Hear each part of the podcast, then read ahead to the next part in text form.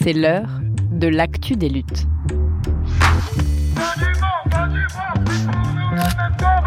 Un podcast de Radio Parleur. Le son de toutes les luttes.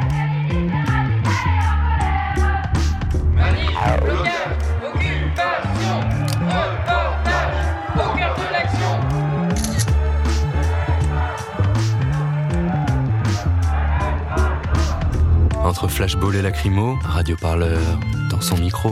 Mais on parle pas de violence Venez, on marche Radio Parleur, le son de toutes les luttes. Mercredi 6 juillet 2022 à Strasbourg, le Parlement européen a voté l'inclusion du nucléaire dans la taxonomie européenne. C'est une liste d'énergie promue par l'Union pour lutter contre le changement climatique. Une décision largement soutenue par le gouvernement français. Il rêve de construire plus d'une dizaine de nouveaux réacteurs dans les prochaines années. Mais cette ambition affichée cache mal l'état réel des centrales en activité dans notre pays. Cette réalité, ce sont les travailleurs et travailleuses du nucléaire qui en parlent le mieux. On retrouve tout de suite le deuxième des quatre épisodes de Surchauffe au cœur de la machine, notre série exclusive en collaboration avec Basta. On y parle du recours massif à des sous-traitants par EDF, des précaires parfois livrés à eux-mêmes et formés à la va-vite, avec à la clé une sûreté fragilisée pour les travailleurs comme pour le parc nucléaire. Ce podcast est signé Nolwenn Weiler, réalisé par Adèle Itel. Et avant de vous laisser une dernière chose, ce podcast des médias libres existe grâce à vous, à vos dons. Alors n'hésitez pas, soutenez-nous, ça se passe sur radioparleur.net ou bien sur basta.media.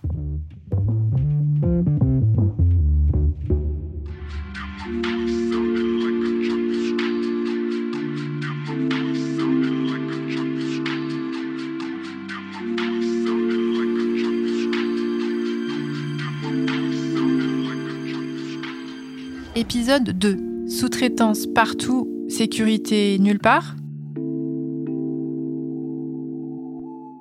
Philippe Billard, ancien salarié de la sous-traitance du nucléaire. J'ai commencé ma carrière en 85 à la centrale de Palwell pour euh, terminer ma carrière en 2006 euh, toujours à la centrale de Palwell. Alors c'est simple, moi quand je suis arrivé à la centrale de Palwell, on pouvait estimer euh, qu'avec les dames qui faisaient le ménage et nous qui, qui étions euh, les derniers travailleurs euh, euh, à finir les petits travaux de la, centrale, on, va dire qu'il y avait euh, 20% de, sous-traitance, euh, des métiers que EDF faisait pas, comme la maçonnerie et tout, ça jamais de eux qui le faisaient, hein, c'était pas des constructeurs EDF. hein. Et après, euh, oui, dans le temps, on, a vu les choses changer. Il y avait 20% de sous-traitance et 80% d'agents EDF, et on a vu euh, tout se transformer. 86, 87, ça a commencé, avec de plus en plus de, sous-traitance qui arrivaient. Ça a été très simple, ça a été tous les métiers euh, les plus dosants, donc euh, en, termes de radioactivité. Travail sur les générateurs de vapeur, tout ce qui était jumpage, tous les jumpers, les poseurs de tape et tout ce qui s'ensuit. Après, ben, tu as eu tous les autres métiers, soudeur, tuyauteur. euh. Tous les métiers que, dont je te parle là étaient faits par des agents EDF. Donc il y avait des services, euh, service euh, tuyauterie, euh, service robinetterie, euh, service électricité. Ils ont tout dégagé à la sous-traitance. Les agents EDF qui étaient des travailleurs comme moi il y a 20 ans sont devenus ceux qui nous contrôlent. Mais parfois ils passent d'un service à l'autre sans connaître les métiers qu'ils vont contrôler. Donc tu peux très bien te retrouver avec un gars qui était tuyauteur chez EDF qui va contrôler des boîtes qui font de l'électricité. Donc il y a quelque chose qui, fonctionne pas là. Tu peux pas contrôler ce que tu connais pas.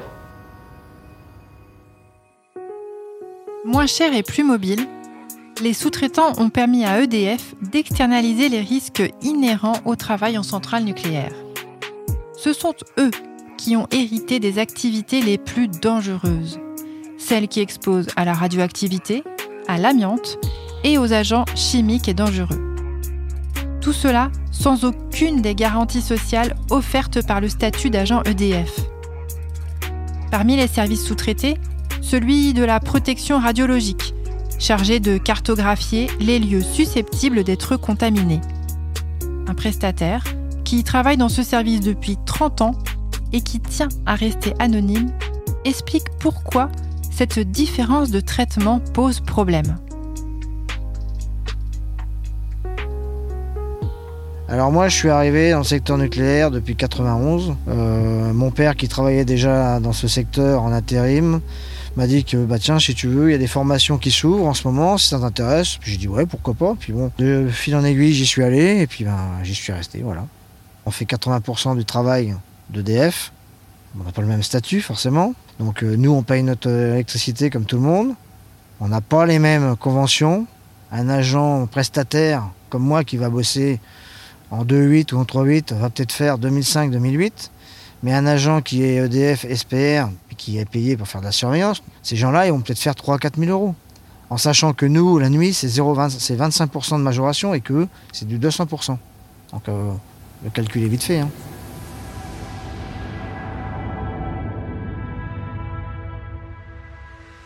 Contrairement à EDF, les entreprises prestataires relèvent du secteur privé. Elles sont donc obligées de boucler leur budget et cherchent nécessairement à dégager des bénéfices. Gilles Reynaud s'en inquiète. Il a été sous-traitant dans le secteur nucléaire pendant plus de 30 ans et il est président de l'association Mazone Contrôlée qui défend les droits des travailleurs prestataires. Leur euh, principal objectif, c'est la rentabilité c'est de gagner de l'argent sur le contrat qu'ils ont obtenu. Et cet argent qu'ils veulent euh, gagner, malheureusement, euh, vu que le contrat été pris très souvent à, au moins 10 ans social déjà, eh ben, il faut encore rogner euh, là-dessus, faire des économies. Et les économies, on va les faire sur ben, la rémunération de ces personnels. Et donc forcément, à un moment donné, on peut que s'interroger en disant, mais on est indispensable à un système, à une organisation, pour, pour produire de l'électricité d'origine nucléaire et puis en fait, euh, les travailleurs, on les, on les précarise, on les, on, les, on les met en concurrence en permanence. Ouais, pour moi, c'est, ce n'est pas cohérent du tout, et je trouve que ça, ça en devient dangereux. Quoi. Pascal, agent EDF, partage l'inquiétude de Gilles. Dans les gens qui font de la, de la maintenance aujourd'hui, bon, il y a des entreprises valables. Par contre, il y a des entreprises qui se mettent beaucoup d'argent euh, dans les poches qui maltraitent euh, leurs salariés, qui les sous-payent et même parfois qui les virent, même euh, pendant les arrêts de tranche ou d'un arrêt de tranche à l'autre. Voilà, il n'y a plus que des, comment dire, des, des travailleurs jetables, mais c'est obligatoirement au détriment de la qualité. On aime bien l'exemple de Flamanville, hein, de l'EPR. Il paraît qu'il y a 30 niveaux de sous-traitance, à peu près 20 langues, et des gens qui sont payés au tarif, au salaire européen, là, 500 balles, quoi. Ça ne peut pas marcher. Moi, je te parle de, sûreté, hein, euh, on est bien d'accord, c'est quand même une centrale nucléaire. On fait pas de la barbe à papa. Ça ne peut pas marcher.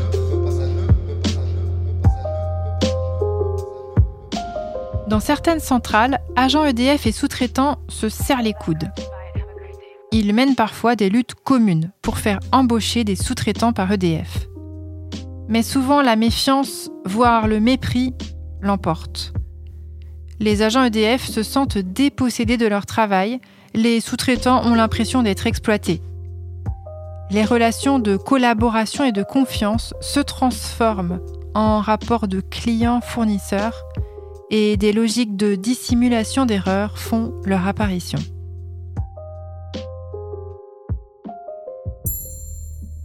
Je m'appelle Nicolas Spire, je suis sociologue du travail. Je travaille dans un cabinet d'expertise qui s'appelle Apteis et qui réalise des expertises sur demande des représentants du personnel. Euh, et depuis euh, presque 18 ans que je fais ce métier, euh, assez souvent dans des centrales nucléaires. Les premiers arguments d'EDF, c'était on garde en interne les choses qui sont relatives à la sûreté, qui sont relatives au cœur du métier, au cœur du process, et on va sous-traiter euh, les échafaudages, le calorifugage, euh, le nettoyage et des choses comme ça qui sont euh, périphériques en quelque sorte à l'activité, qui n'ont pas forcément vocation à être réalisées en interne. Et puis en fait, de fil en aiguille, les arguments économiques valants, cette logique-là, c'est petit à petit généralisé. Dans les différents cœurs de métier de la centrale nucléaire, petit à petit, on a sous-traité des choses, en ne gardant en interne que des gens qui avaient certes la compétence métier, mais qui ne faisaient plus petit à petit que encadrer, organiser et surveiller les sous-traitants. Alors c'est facile d'organiser, d'encadrer et de surveiller quand on est soi-même compétent. Euh, si vous venez chez moi faire des étagères, si j'ai déjà fait des étagères, je peux surveiller un peu que vous faites le boulot correctement. Si en fait je sais pas ce que c'est qu'une planche, qu'un clou ou qu'un tournevis, je vous dis faites des étagères, euh, voilà le matériel que vous m'avez dit d'acheter, euh, je ferme la porte, vous faites le boulot, puis quand vous avez fini, vous me sonnez, je reviens voir si mon étagère va bien tenir. La façon dont vous l'avez faite, la façon dont le boulot est réalisé, si je suis pas moi-même capable de monter une étagère, en fait je sais pas le faire.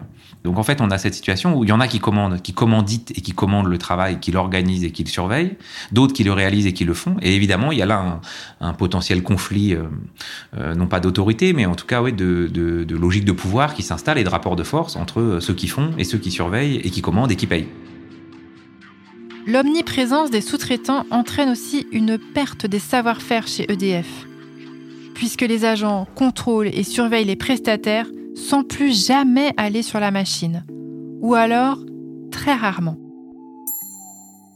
Annie Teboumouni, je suis sociologue, directrice de recherche honoraire à l'INSERM. J'ai beaucoup travaillé et continue à travailler sur organisation du travail et santé, maladies professionnelles, etc.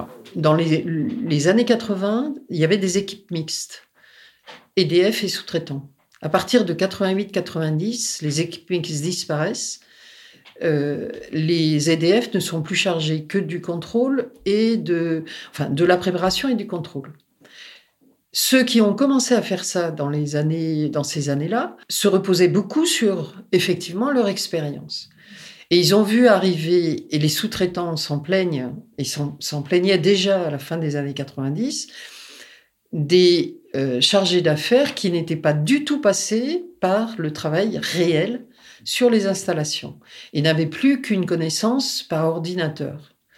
Et à partir de là, c'est devenu beaucoup plus difficile pour les sous-traitants de faire comprendre ce qui se passait pour eux. Ce qui est clair, c'est que au niveau responsabilité, s'il y a un problème, l'agent EDF qui a paraffé a paraffé ce que le travailleur sous-traitant avait rempli et signé. C'est donc celui qui a fait le travail qui va être considéré comme responsable et en aucun cas l'agent EDF qui ne saura pas ce qui s'est fait effectivement sur le, euh, sur le terrain. Cette problématique de la responsabilité qui se dilue et retombe sur les gens qui travaillent est une inquiétude récurrente pour les sous-traitants, mais aussi pour les agents EDF. Au quotidien, cela complique singulièrement le travail. Un ingénieur mécanique qui travaille depuis 12 ans en centrale et qui a tenu à conserver son anonymat nous explique pourquoi. Il y a un rejet de responsabilité, une, cascade de rejet de responsabilité, et donc euh, tout, le jeu, ça va être de, de, trouver le pigeon qui va signer. Euh, récemment, il y avait une vis de diamètre 5 euh, qui était abîmée, et euh, ça a pris plus d'une semaine et mobilisé une centaine de personnes pour valider qu'une vis de diamètre 6 c'était plus solide on en arrive à une aberration intellectuelle et de, de paperasse pour justifier euh, ce genre de bêtises. Parce que personne n'ose s'engager sur le fait qu'une vis de diamètre 6, ça pourrait résister en cas de séisme. Quand il y avait euh, un ingénieur du site qui validait quelque chose, on considérait que voilà, c'est l'ingénieur du site, il dit que c'est ça, ça, ça choquait personne, c'était validé, on entérinait. Euh, maintenant, il va falloir euh, une dizaine de réunions, euh, inviter des gens qui sont de Paris, Lyon, Marseille, tout ça pour valider des, évidences technologiques que, qui, relèvent d'un savoir de BEP. Et je pense que ça tape sur le système de beaucoup de gens, et notamment des gens sur le terrain. Et ça, et ça retombe aussi sur, nos, amis les prestataires, hein, qui, sont, très souvent empêchés de travailler notamment parce qu'il euh, il va leur falloir peut-être plusieurs heures pour trouver un écrou. Enfin, un écrou, ça n'a rien de formidable, hein. il y en a dans les magasins de bricolage du coin, mais euh, non, puisqu'il va leur falloir une fiche, rentrer, sortir, valider, faire des demandes, une dizaine de signatures pour avoir un écrou. Euh, c'est très difficile d'être prestataire dans le nucléaire à l'heure actuelle, plus qu'il y a 15 ou 20 ans derrière. Euh, le problème, c'est que les gens euh, sont formés à la va-vite. Vous arrivez la veille pour le lendemain pour travailler en 3-8 sur, euh, sur une activité. Euh, du coup, vous êtes perdu, vous êtes euh, livré vous-même. Bon, bah, les collègues vous expliquent, tant bien que mal. quand ils sont de bonne volonté pour vous, vous expliquer, sinon, bah, c'est advienne qui pourra. hein. Bah, le risque d'accident nous pèse, oui, parce qu'on a une telle pression que des fois, on se demande d'ailleurs pourquoi il n'y a encore pas eu d'accident sur ce site. Mais malheureusement, on n'espère pas en avoir un, bien sûr, c'est sûr. On cherche pas, mais la manière que EDF nous mette la pression et nos patrons aussi, c'est compliqué de ne pas y penser. Cette question de la catastrophe est perçue d'une manière toute particulière par les sous-traitants, qui sont sur le terrain 24 heures sur 24. Confrontés à de nombreux problèmes de désorganisation, ils confient leur inquiétude plus volontiers que les agents EDF. Pourtant, cette question de la catastrophe, ils ne sont jamais conviés à y réfléchir. La grosse interrogation euh, euh, actuellement, c'est en fait quel rôle euh, nous, les sous-traitants, on pourrait jouer en cas d'événement majeur, parce que ben, il y a, je dirais, sur les sites nucléaires, des salariés en permanence, en permanence, qui sont présents, des en- d'entreprises extérieures, qui ont des compétences, des connaissances de l'installation. Et euh, aujourd'hui, nous, on nous ne sommes pas intégrés dans les, euh, dans les PPI les plans particuliers d'intervention. Et c'est une grossière erreur, il me semble, et j'ai eu l'occasion de le répéter plusieurs fois auprès de l'ASN, auprès des exploitants nucléaires, de dire que c'était vraiment absurde de se priver de ces compétences disponibles sur l'instant T. Et puis de toujours garder à l'esprit que les sous-traitants euh, habitent autour des sites nucléaires, euh, qu'ils ont leur famille, leurs amis, et que s'il venait y avoir un pépin grave sur un site nucléaire, eh ben on, on a peut-être encore plus d'intérêt que n'importe qui ben, de minimiser euh, l'impact que l'accident pourrait avoir avant que les équipes d'EDF ou d'Orano interviennent. hein, la, la force d'action rapide nucléaire, par exemple, ils ont 24 heures pour intervenir. Quoi. Et en 24 heures, le temps va être immensément long. Quoi. Et donc, alors qu'on a des personnels présents, euh, qui, ont des connaissances, qui peuvent apporter euh, quelque chose euh, pour minimiser l'impact, déroger éventuellement. Et pour moi, je, trouve ça complètement absurde de, s'en priver.